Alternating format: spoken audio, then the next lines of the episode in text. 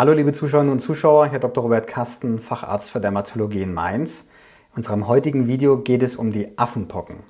Das ist eine Erkrankung, die ja jetzt in die Schlagzeilen geraten ist, die sich aber schon seit zehn Jahren immer weiter ausbreitet. Die Affenpocken heißen Affenpocken, weil sie zuerst bei Affen, die für Versuche gehalten wurden, 1959 in Kopenhagen in Dänemark festgestellt wurden.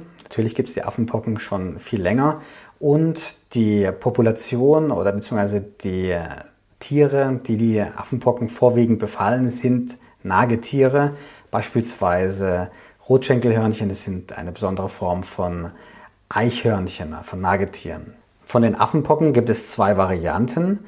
Es gibt eine Variante, die eher schwerere Verläufe nach sich zieht. Die ist vor allem in Zentralafrika anzutreffen. Und dann gibt es die Variante aus Westafrika, die eher zu milderen Verläufen führt. Die Affenpocken stellen eine sogenannte Zoonose dar. Das sind Erkrankungen, die vorwiegend Tiere befallen, die aber auch auf Menschen übergreifen können und sich dann auch von Mensch zu Mensch verbreiten können. Die Affenpocken zählen zu den Orthopox-Viren. Das sind relativ große DNA-Viren, zu denen auch die echten Pocken zählen. Im Englischen sagt man Smallpox zu den echten Pocken. Aber in Deutschland gab es auch immer wieder mal Fälle von Kuhpocken, auch in England übrigens, und die dann zu einer Hauterkrankung geführt haben, dem sogenannten Melkerknoten. Das ist ein Pockenknoten, der sich dann im Bereich der Hände gezeigt hat, eben bei den Menschen, die dann die Kühe gemolken haben. Aber auch die Kuhpocken befallen vorwiegend Nagetiere und sind nicht in Kühen typischerweise weit verbreitet. Wie kann man sich mit den Affenpocken anstecken?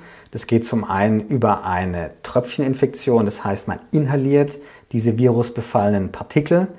Das können zum Beispiel Exkremente sein, Ausscheidungen.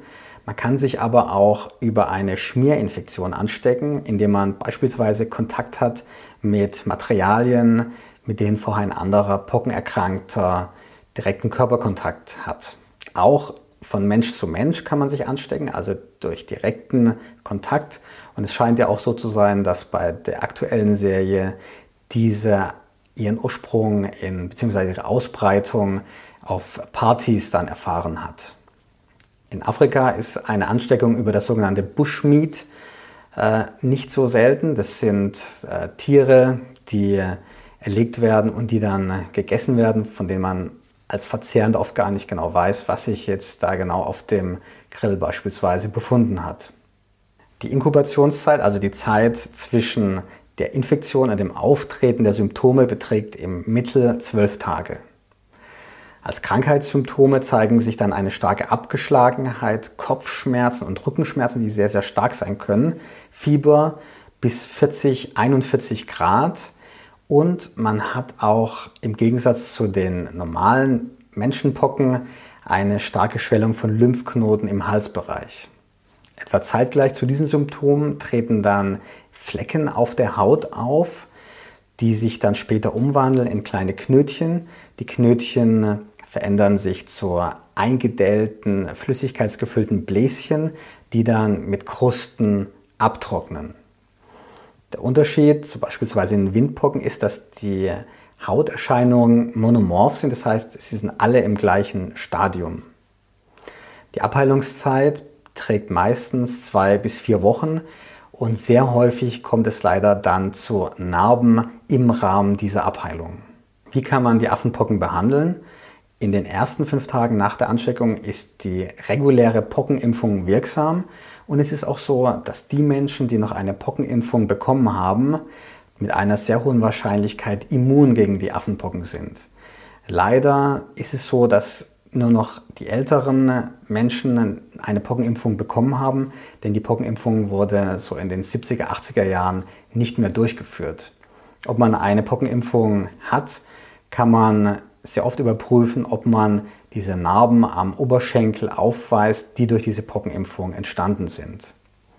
Es gibt ein Medikament, was für die Behandlung der Affenpocken zugelassen ist, das Tecovirimat. Das ist ein Stoff, der die Freisetzung der Pockenviren aus der menschlichen Zelle unterbindet.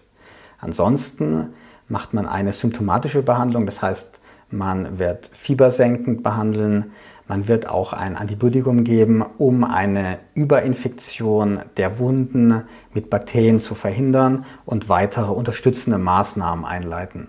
Für wen sind die Affenpocken überhaupt gefährlich? Vor allem für Patienten, die ein geschwächtes Immunsystem haben und für Schwangere. Für diese Personengruppen besteht ein erhöhtes Risiko, dass eine lebensgefährliche Form dieser Erkrankung sich entwickelt. Welche Vorsichtsmaßnahmen können einen vor Affenpocken schützen? Das ist zum einen Händedesinfektion, Hände waschen, die Hände nicht mit Auge, Nase und Mund in Kontakt bringen und man sollte den Kontakt natürlich auch mit kranken oder mit potenziell infektiösen Tieren meiden und es sind vorwiegend nicht die Affen, sondern es sind dann eher Nagetiere, die dann vor allem aber in Afrika zu diesen Affenpockenerkrankungen führen. Werden die Affenpocken eine neue Pandemie hervorrufen, wird es genauso enden wie Corona oder vielleicht sogar noch schlimmer. Das ist ziemlich unwahrscheinlich aus meiner Sicht, denn die Affenpockenviren, die Pockenviren insgesamt sind ziemlich stabile Viren, die sich nicht sehr stark verändern und die auch nicht so ansteckend sind wie Viren, bei denen auch schon eine geringe Menge an Inhalation ausreicht, um eine Erkrankung hervorzurufen. Was sind eure Gedanken zum Thema Affenpocken? Bitte schreibt es hier unten in die Kommentare. Viele Grüße aus Mainz, euer Dr. Robert Kasten.